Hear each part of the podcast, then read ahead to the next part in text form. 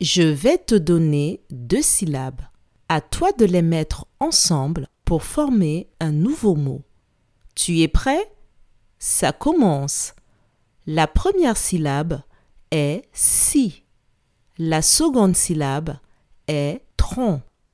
Je répète. La première syllabe est si.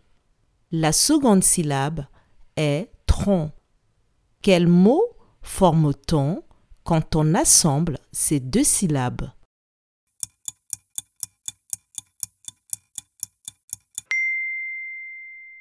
Quand on assemble la syllabe si et la syllabe tronc, on obtient le mot citron.